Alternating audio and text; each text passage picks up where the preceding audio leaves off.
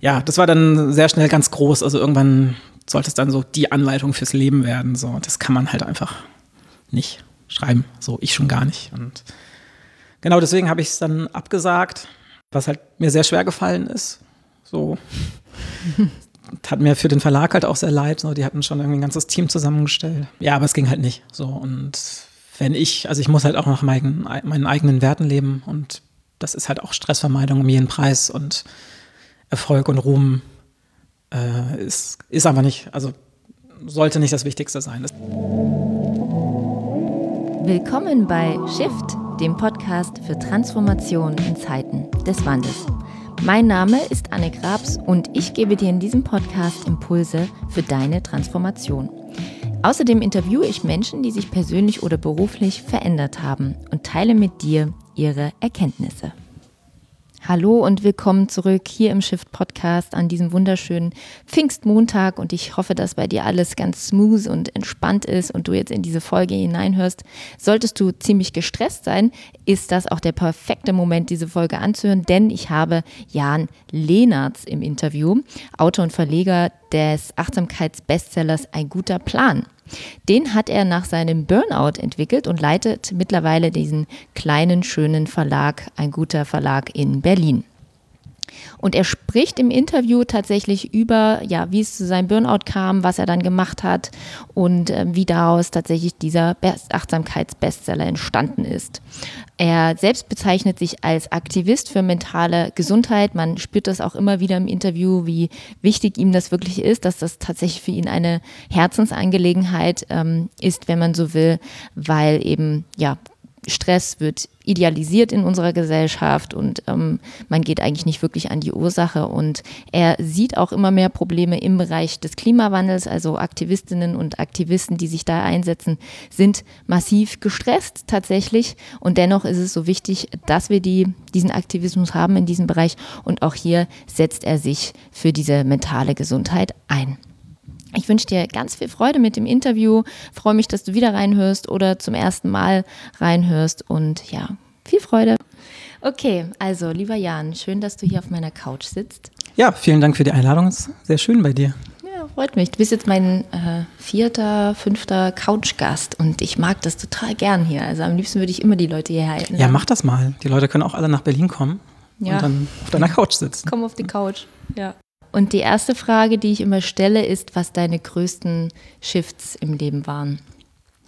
Ähm, ja, also es klingt total bescheuert. Mein ganzes Leben ist ein großer Shift. Ähm, ist nicht so wie bei vielen anderen, die halt zehn Jahre im gleichen Job sind, dann Burnout haben oder gestresst sind und dann irgendwie irgendwas mit Kindern oder Hunden machen oder halt ihre Agentur verlassen, sondern ähm, ich habe mal ausgerechnet heute, ich, das ist jetzt war mein 38. Umzug äh, dieses Jahr. Also ich ziehe mein ganzes Leben schon um irgendwie. Ich habe nie dasselbe gemacht. Ich hatte halt nie irgendwie Struktur in meinem Leben. Ähm, deswegen war da auch nie irgendwas, woraus ich groß ausbrechen musste, weil ich eh immer gemacht habe, mhm. was ich machen wollte. 38 Umzüge, Wohnungsumzüge. Ja, genau. In also, deinem ganzen Leben? Ja. Mhm. Ja, schon gut. Ja, macht Spaß. ähm, genau, und jetzt ist eher so der Shift, jetzt habe ich irgendwie, bin ich quasi festangestellt in meiner eigenen Firma, aber trotzdem, ich kriege jeden Monat Geld. auch wenn ich wenig arbeite, also hervorragend. Ähm, also das war jetzt so ein Shift nochmal, aber der größte Shift war natürlich auch mein Burnout vor vier oder fünf Jahren inzwischen, nachdem ich dann einen guter Plan, also genau, danach habe ich dann einen guter Plan gegründet. So. Und das mhm. hat halt mein ganzes Leben geändert, hat ganz viel Struktur reingebracht, äh, mit sechs, sieben Mitarbeitern in unserem kleinen Verlag und ich habe fast sowas wie Arbeitszeiten und ähm, ja, mhm. das war so der größte ja. Bruch eigentlich. Ja. ja. okay. Und dein ganzes Leben ist ein Schiff, weil sich ständig immer alles verändert? Habe ich das ja, richtig verstanden? Richtig. Ja, okay, ja, spannend. Ist ja auch eigentlich so. ja, ähm, genau, aber jetzt reicht es auch mal. Also ich, äh, eine Freundin von mir meinte neulich mal so, ey Jan, du musst nicht ständig irgendwie ausbrechen, du musst mal irgendwo ankommen. So, und das mhm. passiert gerade so ein bisschen. Mhm. Und ja. da ist das ein, ist das ein schmerzhafter Prozess, zu sagen, ich bleibe, I stick to it, oder ist es so? Ähm, bei so beruflichen Projekten, also ich hatte halt immer super viele Ideen und habe die dann auch sofort umgesetzt und saß dann die ganze Nacht am Computer und habe irgendwie, also ich habe glaube ich zehn Marken registriert und Geschäftskonzepte in der Schublade. Ähm, das abzustellen ist schwierig, also ich habe immer noch ganz viele Ideen, aber das geht jetzt schon, dass ich sage, nee, okay, ich gründe jetzt keine CBD-Firma oder mache jetzt keinen Online-Workshop für irgendwas, sondern lass das mal. Mhm. Ähm, das ist schon eine Herausforderung. Alles andere, nee, ist eher positiv. Also, dass ich jetzt einfach mal in der Wohnung bleibe und dass ich äh, den Verlag jetzt auch einfach mal ein paar Jahre behalte und jetzt einfach Autor bin und nicht noch irgendwie Designer und 10.000 andere Sachen. Ähm, das mhm. ähm, tut mir eigentlich total gut. Ich finde das ganz herausragend, dass du so offen darüber sprichst. Also sozusagen das, das Buch und all das ist ja entstanden in dem Moment, wo du öffentlich auch darüber das zum Thema gemacht hast, mhm. das Burnout und dann auch gemeinsam mit Milena natürlich. Genau. Ähm, wie empfindest du das, so die Diskussion über Burnout generell da draußen? Und ist das so für dich sowas wie eine Agenda, dass du sagst, du möchtest einfach ähm, auch weg davon, dass Menschen nicht darüber reden? Oder wird dir zu viel darüber geredet? Also, oh, ich habe auch einen Burnout. Oder also so? Ja. Ähm, ich weiß, was du meinst. Also manchmal denke ich auch, okay, jedes zweite Interview, was ich lese, ist jemand, der hat einen Burnout und hat dann sein Leben geändert. Ähm, kann man belächeln, aber ich glaube, das ist auch kein Zufall, dass das so viele haben. Ich glaube nicht, dass viele wirklich eine Diagnose hatten und sich das eher so selbst diagnostiziert haben. Ähm, und dann, also weil ich von vielen auch weiß, dass sie dann auch keine Therapie gemacht haben, was halt bei einer Depression einfach fast, also super schwierig ist, das alleine irgendwie in den Griff zu kriegen sondern einfach irgendwie von ihrem Leben gelangweilt waren oder einfach zu viel gearbeitet haben und dann was Neues machen. Das ist jetzt nicht so der klassische Burnout-Verlauf. Ne? Wenn du einen Burnout hast, kannst du ja eigentlich erstmal sehr lange gar nichts mehr machen. Ähm, generell finde ich sehr gut, dass darüber geredet wird. Das ist halt auch unsere Mission so ein bisschen, dass wir das Thema mentale Gesundheit ähm, ein bisschen aus dem Schatten holen wollen. Ähm, klar, in meiner Branche kann man schon denken, okay, inzwischen reden alle darüber. Das ist aber tatsächlich noch nicht so. Also ähm, wenn man da mal irgendwie über den Tellerrand guckt, merkt man schon, dass es noch ein großes Tabuthema ist. Und klar, indem ich sage, ey, ich habe eine Therapie gemacht und es war mega geil, ähm, ist es für viele Leute, mit denen ich rede, einfach leichter, das auch zu machen. Mhm. Und wenn sie sehen, dass ich mich mit Achtsamkeit und Stressvermeidung beschäftige und ich trotzdem nicht irgendwie ein spiritueller Guru bin, der halt super entspannt ist die ganze Zeit, ähm, nimmt das auch so ein bisschen die Hemmung. Also da versuchen wir schon zu zeigen, so ey, man kann sich mit seiner mentalen Gesundheit beschäftigen, man kann meditieren, man kann Yoga machen und trotzdem irgendwie Sachen geregelt kriegen und relativ tough irgendwie sein. Mhm. So, das ist überhaupt kein Widerspruch, im Gegenteil. Mhm. Also ich glaube eher, dass man irgendwie stärker wird, wenn man da ein bisschen offen mit den eigenen Schwächen umgeht. Mhm. Mhm. Auf jeden Fall. Ich habe am ähm, Wochenende erst gehört, dass die anscheinend im, in Amerika ähm, 75 Prozent der Arztbesuche auf Stress zurückzuführen sind. Also die Leute ja. halt wegen Stress. Ich weiß gar nicht, wie das in Deutschland ist. Ihr hattet, glaube ich, auch neulich was, so eine TK-Stressstudie oder sowas. Genau, also das war dann ein bisschen auf den Bildungssektor bezogen, dass äh, 60 Prozent aller Lehrkräfte ähm, sehr erschöpft sind, sehr gestresst. Ähm, alles Richtung Burnout geht. Also 60 Prozent muss man sich auch mal reinziehen. Äh, 30 Prozent aller jungen Menschen in Berlin sind in Therapie. Ähm, das ist jetzt auch nicht nur Stress, aber das ist ja auch schon irgendwie äh, krass. 30 Prozent aller jungen Menschen in Berlin ja. sind in Therapie. Ja, oder auf der Suche, aktiven Suche nach einem Therapieplatz. So. Ja. Das ist halt krass. Ähm, und ich glaube, dass ähm, 50 Prozent es vielleicht sein sollten. Also ich glaube schon, dass ähm, ja, das ist schon ein hartes Leben für viele gerade ist und Stress hat da auf jeden Fall spielt, wie gesagt, meiner Meinung nach mit die größte Rolle, so, weil es wirklich gefährlich ist. Ja. Was sind so für dich die größten Stressfaktoren, die du, die, die also so in Gesprächen oder die du immer wieder so siehst? Ähm, sehr vielfältig. Ähm, es ist natürlich nicht nur der Job, aber auch der Job. Also die Arbeitsbelastung wird halt immer größer. Mhm. Ähm, wir bedecken ganz viele Bereiche ab. Also ich war lange Grafiker und vor, als Grafiker vor 20 Jahren hat man halt irgendwie Design gemacht und fertig.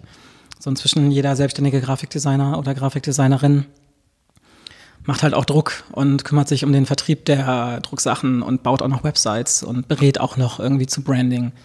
So. Und das ist, glaube ich, in vielen Bereichen so, dass sich das so erweitert, weil es technisch einfach geht. Also irgendwie ist es ja auch machbar. Mhm ähm, erhöht aber halt auch die Verantwortung und den Druck. Ähm, klar, die Arbeitszeiten sind nicht unbedingt ähm, angestiegen. Also wir arbeiten nicht stundenmäßig so viel mehr im Schnitt als vor 20, 30 Jahren. Mhm. Die Fragmentierung ist größer geworden, also das Arbeitsleben diffundiert ins Privatleben. Also eine klassische Work-Life-Balance, reden wir jetzt auch schon seit zehn Jahren drüber. Und viele können es halt äh, nicht mehr hören, aber es ist tatsächlich ein Problem. Also gerade auch mit, also gut, dann haben wir gesagt, okay, wir checken nicht mehr abends E-Mails, jetzt haben wir Slack. Und da haben wir dann auch die App irgendwie und dann gucken wir doch nochmal rein. Also das ist auf jeden Fall ein Problem. Die, ähm, also das sind so persönliche Sachen, aber die, ähm, also ich sehe auch die Arbeitgeberinnen und Arbeitgeber irgendwie in ihrer Pflicht. Also die erhöhen halt auch immer mehr den Druck.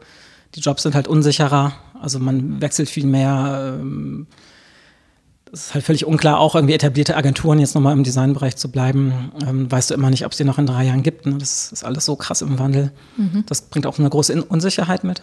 Mhm. Das sind so die beruflichen Sachen. Ähm, private Probleme sind natürlich auch, ähm, glaube ich, gewachsen, weil unsere Beziehungen halt komplexer geworden sind. Also mhm. wechselt viel öfter, ist alles viel offener, was ja auch okay ist. Ich glaube, für viele Menschen ist es aber nicht das Richtige. Mhm. Aber gerade in Berlin ist es halt super unverbindlich. Und ich habe nicht den Eindruck, dass es alle irgendwie groß als ähm, sexuelle Revolution feiern, sondern dass es viele auch belastet. Mhm. Ähm, und das dritte Thema, was mir jetzt ähm, dieses Jahr extrem auffällt, ist einfach tatsächlich Klimawandel und wie sehr die Leute das stresst. Ja. Also das ist wirklich, ähm, ich war jetzt auf der ähm, Fridays for Future Demo ja.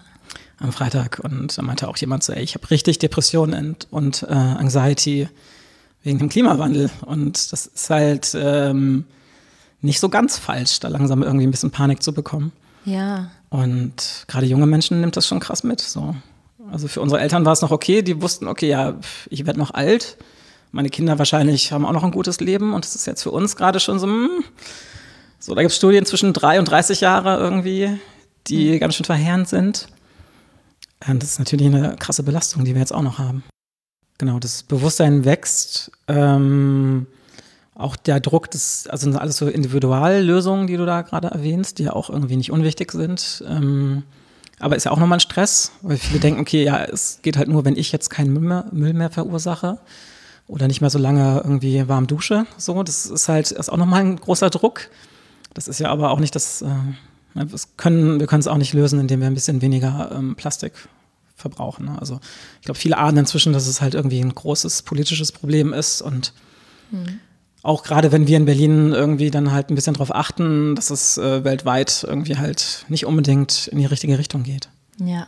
Ja, klar. und das ist halt ein großer Druck und genau, das ist halt das, was ich für mich entschieden habe. Dieses Jahr möchte ich mich mehr darum kümmern. Also mentale Gesundheit in Zeiten des Klimawandels. Und was macht das eigentlich mit uns? Ähm, gerade wenn ich aktiv bin. Ne? Also die Menschen, die ich kenne, die halt da sehr aktiv sind, die sind ja auch emotional sehr involviert. Mhm. Also die äh, sehe ich dann irgendwie in ihren Instagram-Stories, wie sie halt völlig verzweifelt Stories machen, irgendwie, dass wir jetzt mal irgendwie die Welt retten müssen, senden das an andere Leute, die ihnen folgen, die halt eh schon der gleichen Meinung sind. Und ähm, ich merke aber, also ich sehe den ja an, wie, wie sie das auffühlt. Ne? Mhm. Und also was macht das mit diesen Menschen, wenn sie aktiv sagen, okay, ich kämpfe jetzt dagegen? Mhm. Ähm, da kann es ja auch ganz schnell zu dem Moment kommen, dass sie dann aufgeben und sagen, nee, okay, ich habe mich jetzt zwei Jahre dafür eingesetzt und dann kommt der Punkt, wo man sagt, nee, fuck it. Ja, Entschuldigung, darf ich hier fluchen? ja, nee, alles gut. Ja. Ähm, ja, das stimmt, ne? wenn so. Engagement halt kippt einfach. Ne? Auf der anderen ja. Seite ist es so wichtig. So, es also. ist wichtig. Ich glaube, man kann auch sich engagieren und trotzdem irgendwie eine positive Lebenseinstellung haben und auch diese Wut mal loslassen. Das muss man aber auch lernen. Das muss man sich halt auch ähm, eingestehen. Weil das bedeutet in dem Moment ja, dass ich nicht gegen den Klimawandel kämpfe. Mhm. Ich glaube, das ist extrem wichtig. Also auch viel mehr, als die Leute denken. Also, dass sie zum Teil einfach weniger machen. Ähm, weil es halt in der Freizeit keinem hilft, wenn du dich über den Klimawandel aufregst oder verzweifelst, sondern du musst da halt genauso wie mit stressiger Arbeit auch abschalten können. Mhm. Und ich glaube, dann hast du mehr Energie und eine aktivere oder eine bessere Einstellung, sehr fokussiert dann doch irgendwie Maßnahmen zu ergreifen. Mhm. So, aber dieses Grundgefühl ist konstant, die Welt wird immer schlechter und wir werden bald alle sterben, ist, glaube ich, nicht die beste Einstellung. Aber es ist halt sehr schwierig, das zu kommunizieren und den Leuten zu raten, nee, mach mal weniger. Weil das kann man heutzutage eigentlich auch nicht sagen. Mhm. Genau, und das will ich so ein bisschen irgendwie dieses Jahr herausfinden. Wie kann man denn dann da irgendwie guten Mittelweg finden? Mhm. Ja. Mhm. Wie willst du das machen? Ähm, bisschen forschen, ein paar Umfragen machen, äh, mich dazu einlesen. Es gibt da ja auch schon irgendwie ein paar Ansätze mhm. und gucken, was ich von dem, was ich bisher schon mit einem guter Plan gelernt habe, was man darauf anwenden kann. Also ich glaube auch klassische Entspannungstechniken ähm, sind da auch noch umso wichtiger. Also Selbstfürsorge ist auch irgendwie für Aktivistinnen wichtig. Ja. So, auch wenn das in dem Moment irgendwie nichts, äh, kein Kampf gegen das Unrecht ist. Mhm. Mhm. Ähm, und da irgendwie eine Kommunikationsform finden oder einen Kommunikationsstil, dass man den Leuten das irgendwie mitteilen kann, ohne dass man als der dasteht, der sagt, ey, entspann dich mal, ist alles nicht so schlimm. Mhm. Weil das glaube ich gar nicht. Ich glaube, es ist sehr schlimm. Ähm, ja, aber ich, äh, es ist gerade am Anfang so, es war mir ja. jetzt auf der Demo, wurde mir klar, okay, das muss mein nächstes Projekt sein. Ja. Ich hatte das kurz auch gepostet und ich habe noch nie so viel Feedback auf einen Post bekommen.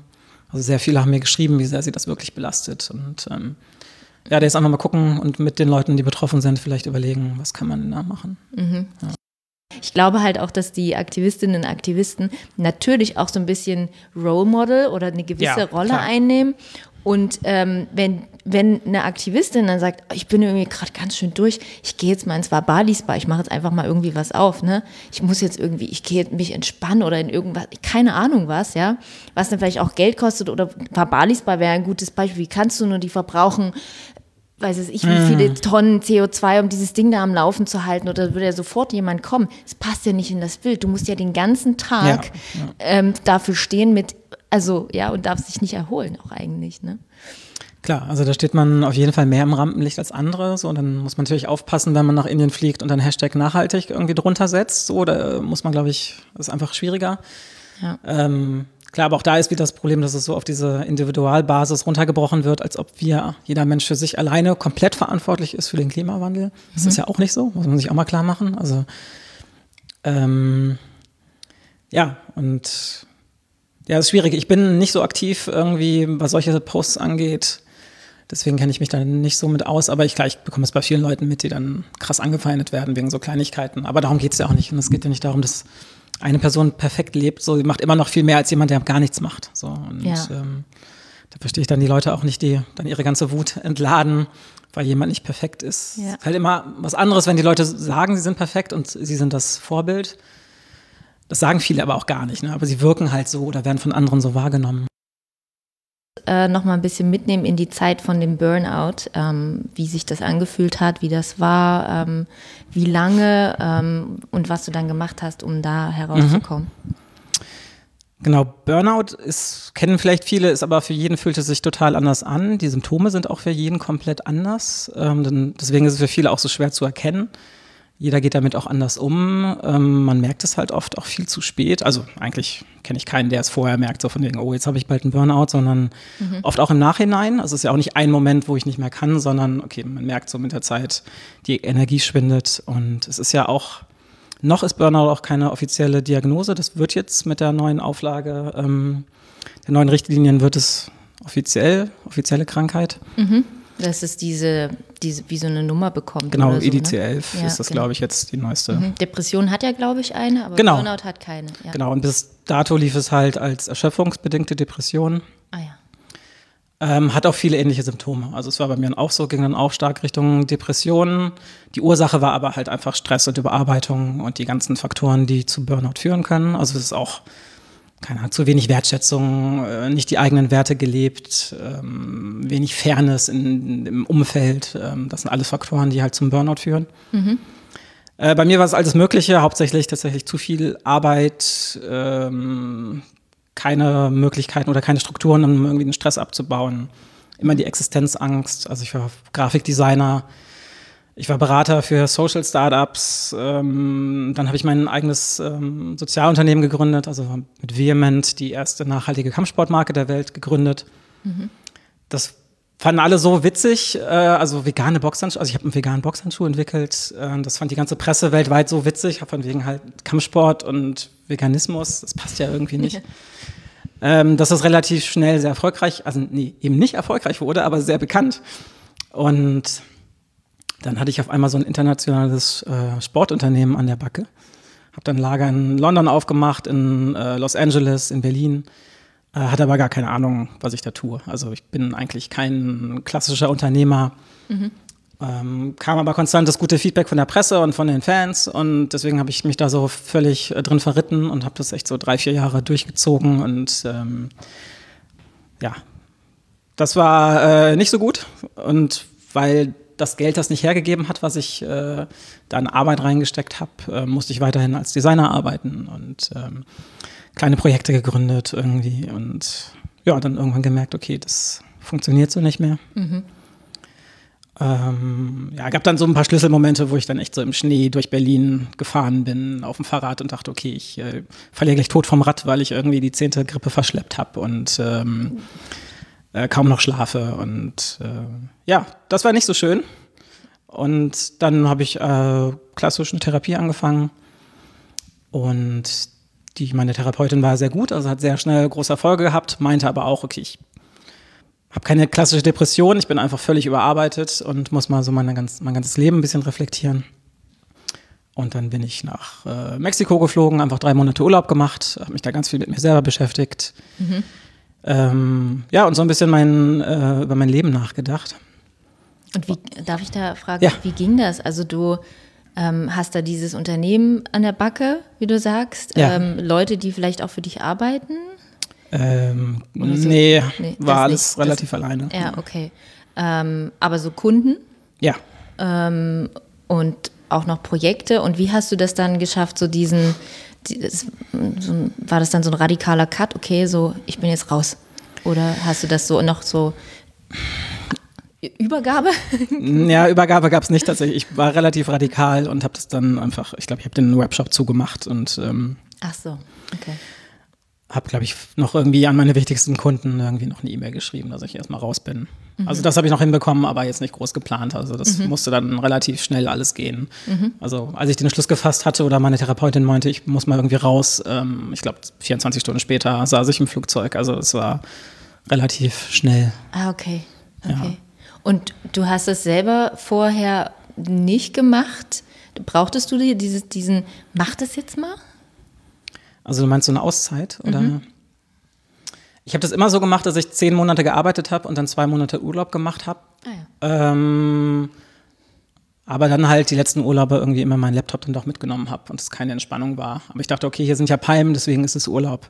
So, aber so funktioniert die Psyche halt nicht. Und die Fun Psyche funktioniert auch nicht so, dass man zehn Monate sich selbst ausbeutet und dann Urlaub macht. Also man mhm. muss ja auch im Alltag sehr auf sich aufpassen. Und das, da hatte ich gar keine Ahnung von. Das kam auch alles sehr schleichend.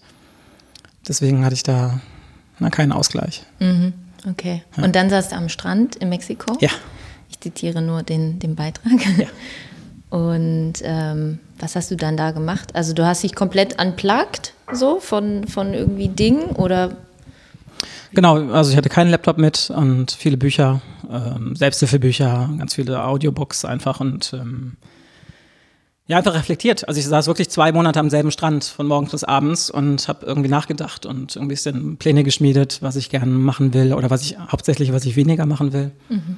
und was mir eigentlich wichtig im Leben ist und habe echt so gemerkt, dass ja diese Glorifier äh, Glorifizierung von Stress, wie wir es immer bei einem guter Plan nennen, dass ich die halt voll drin hatte. Also gerade in der Berliner Startup-Szene, auch in der nachhaltigen Startup-Szene ist es einfach sehr groß dass es halt irgendwie cool ist, wenn man viel arbeitet. Und das ist ja irgendwie auch der Lebenstraum, die eigene Firma zu haben. Und da beschwert man sich halt nicht. Und ist ja auch immer so ne, das eigene Baby, wie alle sagen, was ich auch einen ganz furchtbaren Begriff finde, weil mhm. das führt alles dazu, dass man einfach nicht die Signale sieht. Also das ist dann irgendwann zu groß, um, um es sein zu lassen einfach. Mhm. Mhm. Genau, darüber nachgedacht, irgendwie gemerkt, dass mir Erfolg gar nicht dann so wichtig ist, viel dann auch darum ging, einfach nur, dass ich überleben kann finanziell. So, und wenn das so die Hauptmotivation ist, ist es natürlich auch nicht erfüllend. Ähm, ja, diese ganzen Erkenntnisse einfach. Mhm. Ja. Und kannst du noch was teilen, was so ähm, vielleicht ein Satz oder irgendwas oder ein Buch oder irgendwas, was du da gelesen hast, was so besonders dir die Augen geöffnet hat? Ähm, nee, das war nicht äh, irgendwie ein Buch oder ähm, eine besondere Technik, außer die Technik, sich wirklich mal, also ganz ehrlich und ganz offen zu sein, was die eigene, das eigene, eigene Innenleben angeht. Mhm. So, das hatte ich halt von meiner Therapeutin. Da zu lernen, wie man sich selbst reflektiert und auch kritisch mhm. hinterfragt, was man so macht. Und da so einen Abstand zu gewinnen, der auch räumlich dann halt auch hilft. Also ich glaube nicht, dass Reisen irgendwie eine Allgemeinlösung für viele Probleme ist. Manchmal aber halt schon, wenn man so ein bisschen rauskommt. Mhm. Das kann man auch in Brandenburg machen oder so. Aber ähm, ich glaube, wenn man ein bisschen weiter weg ist, hilft es also bei mir auf jeden Fall noch mehr. Und allein die Tatsache irgendwie hat viel mhm. gebracht. Ja. Und wenn du heute noch mal ein Startup gründen würdest, was du na gut, also ist ein guter Plan so ein Startup? Nee. Könnte, nee. nee. nein, okay. Also wir haben nicht die Strukturen und nennen es auch bewusst nicht ja, so. Okay. Ja. Aber wenn du, oder du würdest jetzt, ich hätte die Idee, ich will ein Startup gründen für irgendwas Soziales. Mhm. Ähm, und du wärst mein Mentor und ja. ich würde dich treffen, um zu sagen, was mache ich denn, damit es nicht dazu kommt? Was würdest du mir raten?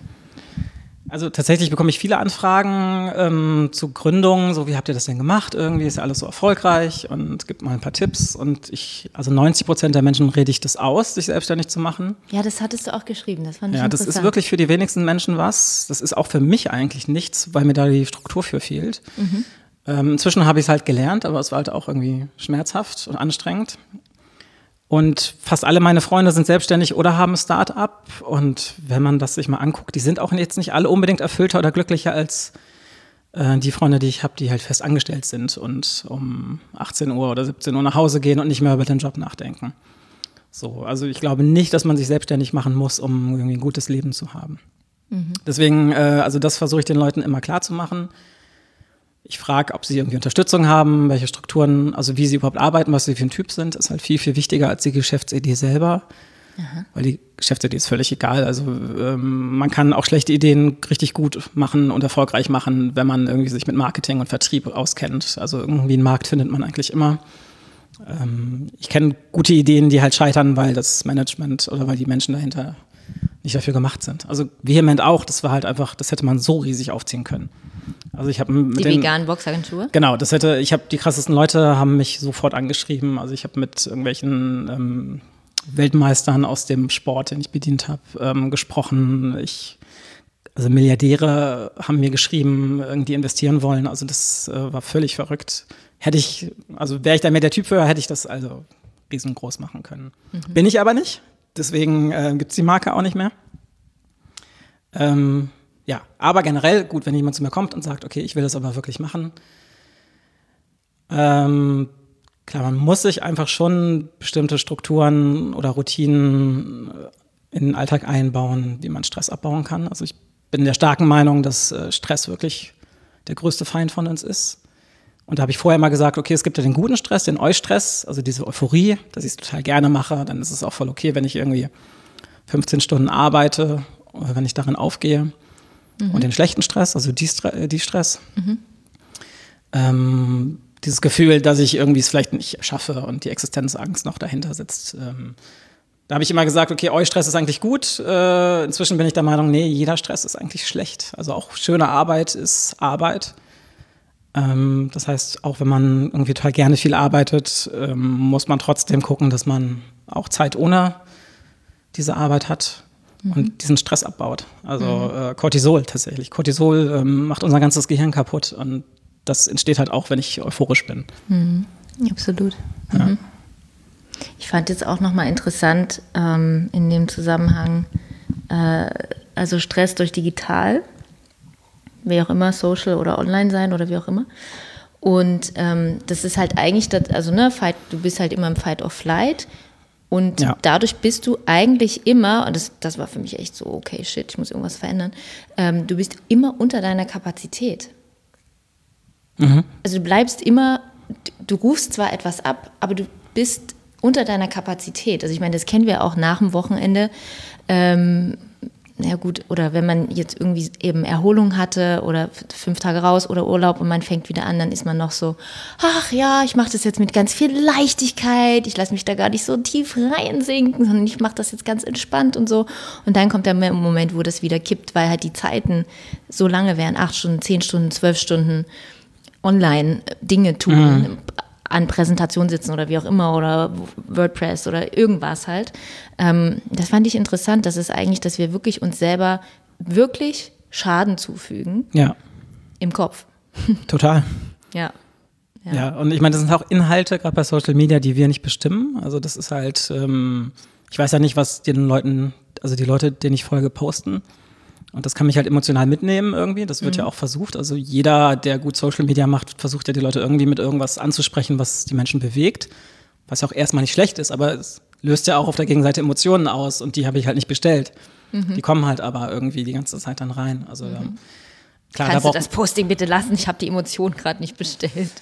Ja, es ist halt, ähm, wäre schön, wenn man das so machen könnte, aber äh, klar, das ist die Eigenverantwortung. Ja. Die haben viele halt nicht. Also viele können mit Social Media gar nicht umgehen. Das muss man halt auch erstmal lernen. Ähm, wo ich auch mal wieder krass finde, also fast alle Leute oder alle meine Freunde folgen halt über 100 Menschen auf, auf Instagram zum Beispiel. Mhm. Ich denke, wie kann ich denn konstant jeden Tag von 100 Menschen den Input mir angucken? Das ist so viel. Und die mhm. meisten folgen halt irgendwie 1000 oder mehr so. Und mhm. äh, da einfach weniger empfangen. Also ich nutze es tatsächlich, auch wenn es irgendwie egoistisch ist, halt nur zum Senden. Ganz wenig irgendwie, um mir Dinge von Leuten anzugucken. Also ich folge irgendwie 60 Leuten und habe davon irgendwie 40 still, stumm geschaltet. Ähm, da muss man, glaube ich, relativ radikal sein. Ich kann damit aber auch schlecht umgehen. Mich nehmen die Sachen halt auch sehr mit. Ich bin da sehr empathisch, ähm, wenn ich irgendwelche Posts sehe. Mhm. Das können andere Leute wahrscheinlich besser und wollen halt viel Input und dann betrifft es sie nicht. Das kann ich aber halt nicht. Mhm. Ja, finde ich einen guten Tipp zu sagen, ähm, ja, ähm, ich ziehe mir halt einfach nicht alles rein, weil wir hatten ja im Vorfeld auch drüber gesprochen, ähm, als ich mit dir teilte, dass ich jetzt mal die Apps von meinem Handy genommen habe, zumindest mal fürs Wochenende. Mal sehen, wie lange das jetzt noch so bleibt. Ähm, und ähm, dass das ja eben auch nicht die Lösung ist. Also eben der, die, nee, Lösung genau. muss halt sein, zu mhm. gucken, wie kann ich das eben so für mich so designen, dass es ähm, wirklich funktioniert. Und da ist der erste Schritt, das ja aber auch zu reflektieren. Und ich glaube, genau. das passiert ganz oft ja auch irgendwie nicht. Genau, und das ist halt ähm, wichtig. Das vergesse ich auch manchmal, aber ich versuche das schon. Also jedes Mal, wenn ich äh, Instagram aufmache, also das ist das Einzige, was ich eigentlich noch nutze, kurz vorher zu überlegen, warum mache ich das jetzt auf? Also will ich Bestätigung oder will ich Informationen von meinen Freunden oder will ich irgendwas äh, nachgucken? Ähm, ist alles okay. Also auch Bestätigung wollen ist völlig okay. Also ich verurteile das nicht, ne? klassische Achtsamkeitsübung, sondern einfach kurz fragen, okay, warum mache ich das gerade?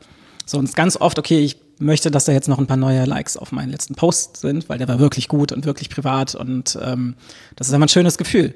So, das möchte ich jetzt wieder. So, dafür verurteile ich mich nicht. Können auch sagen, ey, es ist irgendwie, ähm, mach dich frei davon. Mhm. Ähm, aber einmal kurz diese Erwartungshaltung checken. Mhm. Also quasi unsere Eltern auch Social Media nutzen. Ne? Das ist ja auch oft so. Also meine Mutter geht auf Facebook, ähm, um halt irgendwie mit einer Freundin zu schreiben. Also die hat eine ganz andere Erwartungs- oder Einstellung, wenn sie halt Sachen aufmacht. Und wir machen das, glaube ich, inzwischen sehr passiv und gucken einfach mal so wie eine bunte Tüte, was kommt da jetzt. So, und das ist, glaube ich, eine gefährliche Einstellung. Mhm. Genau. Und das andere, ich will das auch gar nicht bashen, ich nutze es ja auch total gerne. Ich ähm, brauche das halt auch, um in Kontakt mit anderen Menschen zu kommen. Also ich gehe halt auch nicht jeden Tag aus und bin jetzt nicht so super social. Für mich ist Social Media tatsächlich wichtig, um in Kontakt mit Menschen zu sein. Nur deswegen will ich jetzt auch nicht alles löschen. Mhm. Ja. Aber wenn man, ich glaube, wenn man es sehr bewusst nutzt und achtsam halt, dann doch ähm, kann es auch viele Vorteile bringen. Mhm. Mhm. Okay, also das äh, Buch für Achtsamkeit, ein guter Plan. Vielleicht wollen wir darüber noch ein bisschen reden. Du sagtest vorhin, ähm, das, das Stichwort ist Machtsamkeit, also die Machbarkeit von Achtsamkeit. Ähm, genau, nicht nur die Machbarkeit, auch dass es Macht verleiht. Also es gibt ja diese klassische Achtsamkeit, ähm, mit der ich kein Problem habe, aber die ist ja auch so ein bisschen passiv oder ähm, sehr ähm, beobachtend, was voll okay ist. Aber halt, ne, haben wir eben schon drüber gesprochen, dieser Rosinentest. Das heißt, wenn du eine Achtsamkeitsschulung machst, musst du erstmal zehn Minuten auf einer Rosine lutschen, um das wirklich ganz genau zu beobachten. Wie schmeckt dir denn wirklich? Wie fühlt sich das an? So, das ist auch alles schön und gut. Das baut auch Stress ab und ich bin dann mehr im Moment. Ähm, wir bei ein guter Plan versuchen es einfach ein bisschen, also wir glauben, da ist noch viel mehr Potenzial, nämlich dass man durch Achtsamkeit einfach das eigene Leben ganz offen hinterfragt, also auch die eigenen Werte, die eigenen Ziele, ähm, das so ein bisschen kritisch beleuchtet. Und das ähm, verleiht halt Macht, deswegen Machtsamkeit, weil erst dann kann ich halt irgendwie, wenn ich Probleme gefunden habe, kann ich sie auch irgendwie angehen. Und man muss aber halt dann auch was machen. Also wenn ich nur den ganzen Tag achtsam bin, aber achtsam irgendwie in einem Leben, das mir nicht gut tut, so dann weiß ich nicht, wie sinnvoll das ist. Mhm. Ja. Ja. So, deswegen sagen wir auch immer, es ist kein Wellness-Buch. Ne? Es ist halt schon also relativ radikal. Gibt es so viele Wellnessbücher in dem Bereich? Also ist Alle so? eigentlich, ja. Also es ist halt immer irgendwie entspann dich, äh, nimm alles wahr, was gerade passiert und genieß das. Also es ist mhm. schon alles sehr sanft, habe ich den Eindruck. Mhm. Was auch okay ist. Also wie gesagt, ich will das gar nicht bashen. Ich glaube einfach nur, da steckt noch mehr Potenzial mhm. drin. Ja. Okay. Also von der Achtsamkeit dann ins, ins, ins Doing zu gehen genau. oder in die Gestaltung. Genau. Oder halt auch nicht. Also wenn die Erkenntnis ist, dass mein Leben toll ist, wie es ist, das ist ja auch eine super Erkenntnis. So, dann kann ich dieses Gefühl, diese Unruhe, diese innere, die viele haben, dass ich irgendwas machen muss, kann ich dann auch abstellen. Mhm. Also ich bin auch nicht dafür, dass man jetzt ständig irgendwie sein Leben komplett umschmeißen muss.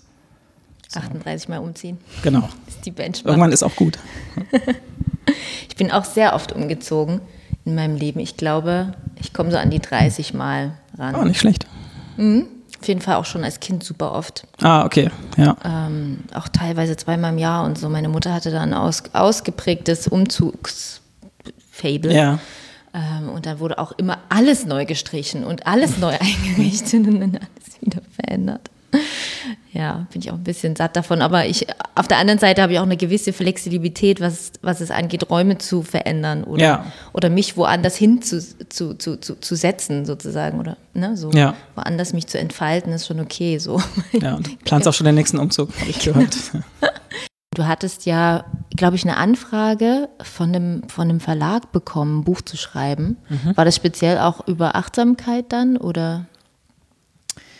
Ähm, das war mir am Ende nicht mehr klar, was das für ein Buch werden sollte. Also ich hatte ähm, also nicht nur eine Anfrage, also ich hatte mich mit denen auch schon getroffen.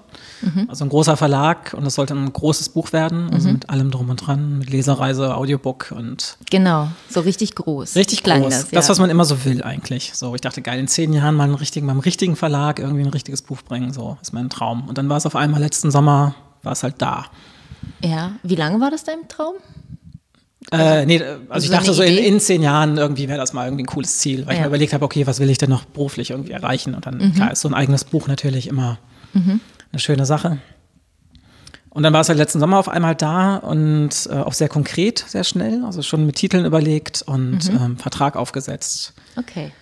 Und Cover war schon gestaltet und alles. Schon recht weit, okay. Ziemlich weit. Und dann hatte ich den Vertrag vor mir liegen, die finale Version, und ich konnte es nicht unterschreiben, weil ich dachte, ich unterschreibe hier mein Todesurteil für meine mentale Gesundheit. Ähm, weil zu dem Zeitpunkt, also der Prozess ging so ein halbes Jahr, hatte ich schon irgendwie 150 Seiten äh, Notizen gemacht zu dem Buch. Und es wurde immer konfuser und ich wusste nicht, was es werden soll. Also eigentlich sollte es ein Leitfaden werden für junge Menschen, die so ein bisschen lost sind heutzutage, die sich auch ein bisschen so nach Spiritualität sehen und da aber nichts finden, außer halt irgendwie in irgendwelchen Yoga-Blogs, was dann meistens sehr flach und sehr naiv ist, was sie halt auch nicht erfüllt. Mhm. Und äh, denen vielleicht so ein bisschen an die Hand geben, was es noch so gibt, aber auch Achtsamkeit und mentale Gesundheit allgemein. Mhm. Äh, aber auch meine Geschichte, so wie ich meinen Weg gegangen bin, und ähm, ja, das war dann sehr schnell ganz groß. Also irgendwann sollte es dann so die Anleitung fürs Leben werden. So, das kann man halt einfach nicht schreiben. So, ich schon gar nicht. Und genau deswegen habe ich es dann abgesagt, äh, was halt mir sehr schwer gefallen ist. So. Hat mir für den Verlag halt auch sehr leid. So, die hatten schon irgendwie ein ganzes Team zusammengestellt. Ähm, ja, aber es ging halt nicht. So und wenn ich, also ich muss halt auch nach meinen, meinen eigenen Werten leben und das ist halt auch Stressvermeidung um jeden Preis und Erfolg und Ruhm äh, ist, ist aber nicht, also sollte nicht das Wichtigste sein. Es ist für mich total verlockend. Mhm. So, ich ziehe da Selbstbewusstsein raus auch. Ich bin da einfach total anfällig und ähm, hätte da auch Spaß dran gehabt dann so. Es wäre nicht so, dass es nur furchtbar gewesen wäre. Also ich hätte es irgendwie geschafft und dann wäre es auch gut gewesen und mhm. ich glaube, es wäre auch halbwegs erfolgreich geworden.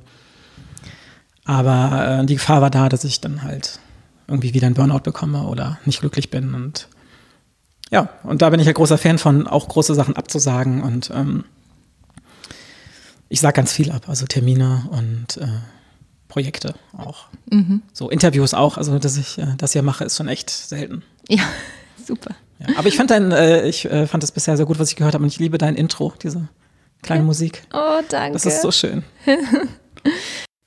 Du hast gesagt, dass dich das triggert, also auch diese Bestätigung von außen und so wäre schon irgendwie so ein großes Ding gewesen. Und dann hast du gesagt, also dass es dich schon irgendwie auch anzieht. Auf der anderen Seite hast du auch die Klarheit, ich bin nicht derjenige, der die Anleitung fürs Leben äh, schreiben Ja, wird. sollte.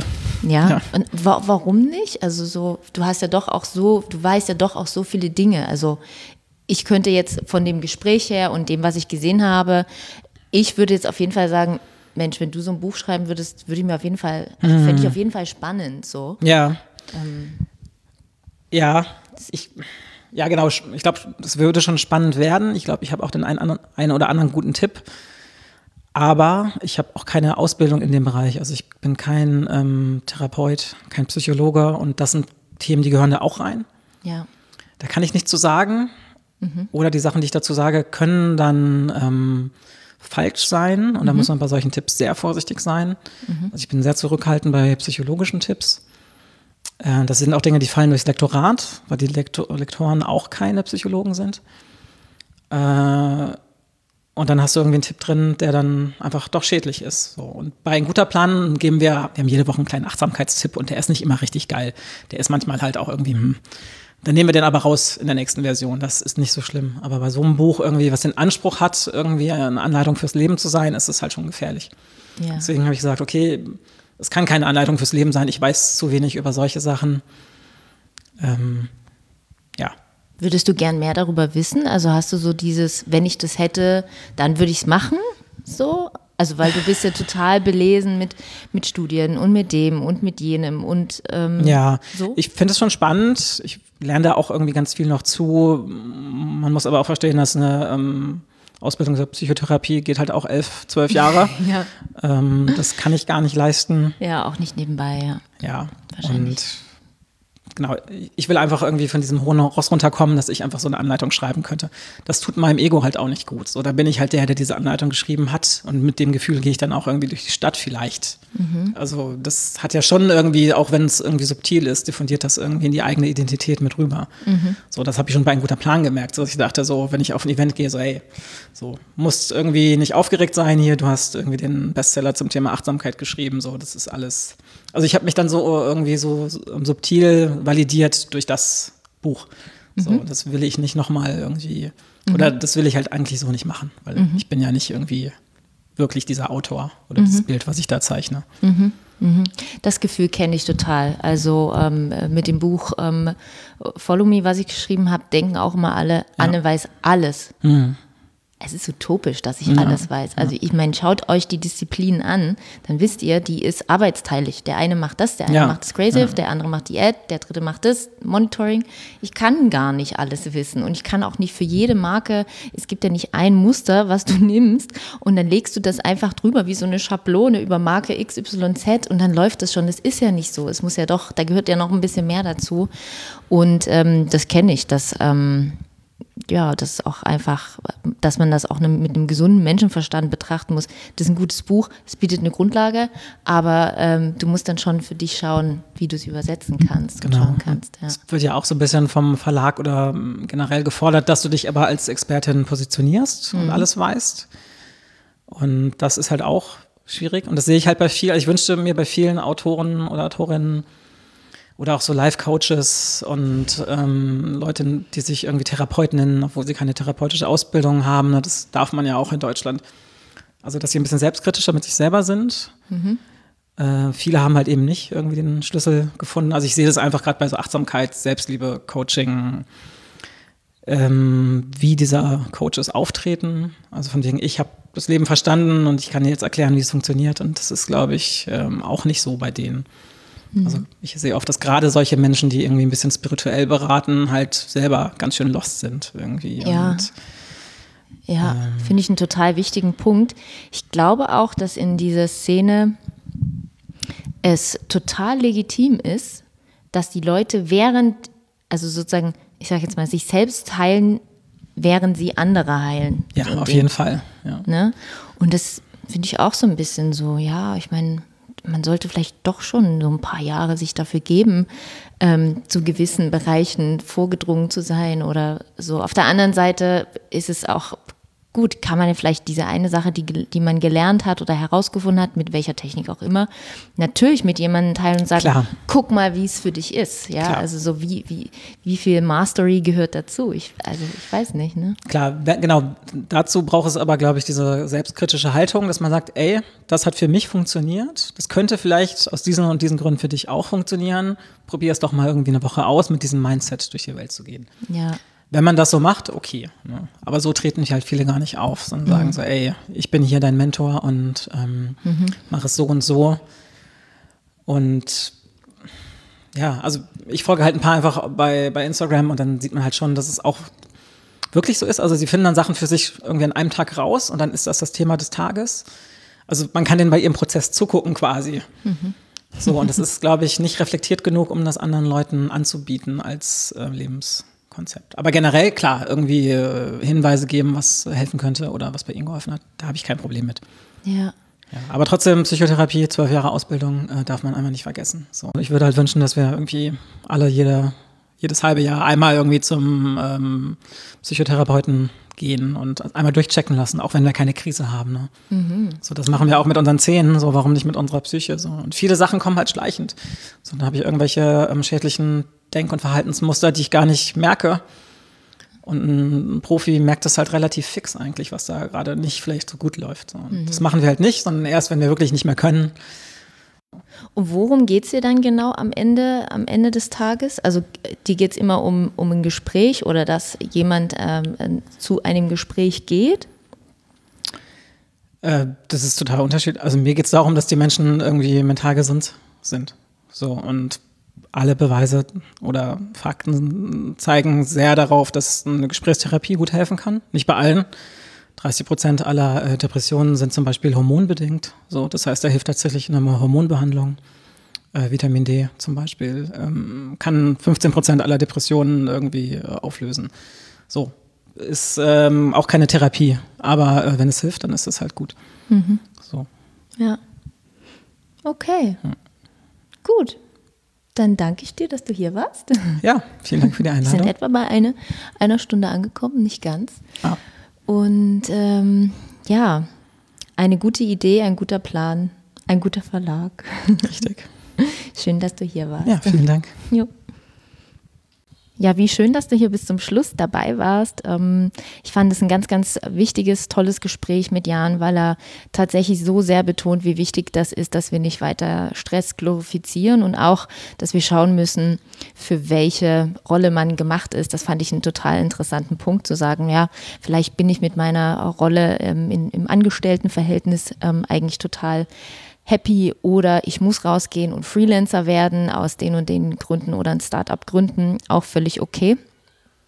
Ähm, wenn das für dich ein, irgendwie ein Thema sein könnte, dann hör dir vielleicht nochmal die Folge 3 an mit Jörn Hendrik Ast. Der hat eine Typologie entwickelt, äh, wo man so gucken kann, ja, welcher Typ bin ich, welcher Typ Karriere bin ich, Karriere im neuen übertragenen äh, Sinne, also nicht die klassische Karriere sozusagen, wie kann man heute noch Karriere machen und das für sich einmal typisieren. Das könnte ganz spannend für dich sein. Und ansonsten freue ich mich, wenn wir uns hier bald wiederhören. Vielleicht nächsten Montag, vielleicht aber auch erst übernächsten Montag. Ich muss mal gucken, ob ich jetzt hier zu einem Zwei-Wochen-Rhythmus übergehe, um einfach ein bisschen Stress zu vermeiden. Ähm, ja, da habe ich einen interessanten Gast, äh, Victoria, die ähm, Startups dabei berät, wenn sie sozusagen hochskalieren ähm, und, und wachsen und größer werden, ähm, weil es da ja doch auch ähm, Teambuilding-Prozesse und so weiter gibt. Also dann verändert sich halt noch was in so einer Scale-up-Phase ganz stark bei einem Startup und da berät sie. Das heißt, sie hat ein Startup gegründet, um Startups zu beraten. Und das finde ich total spannend, was sie da erzählt und ist auch vielleicht ein ganz schöner Kontrast zu dem, was Jan sagt, der ja doch eher auch Startup-Gründungen ähm, ja, jemanden ausredet. Also von daher ähm, freue ich mich, wenn du wieder dabei bist und sag bis dann, hab eine schöne Zeit. Bis dann, tschüss.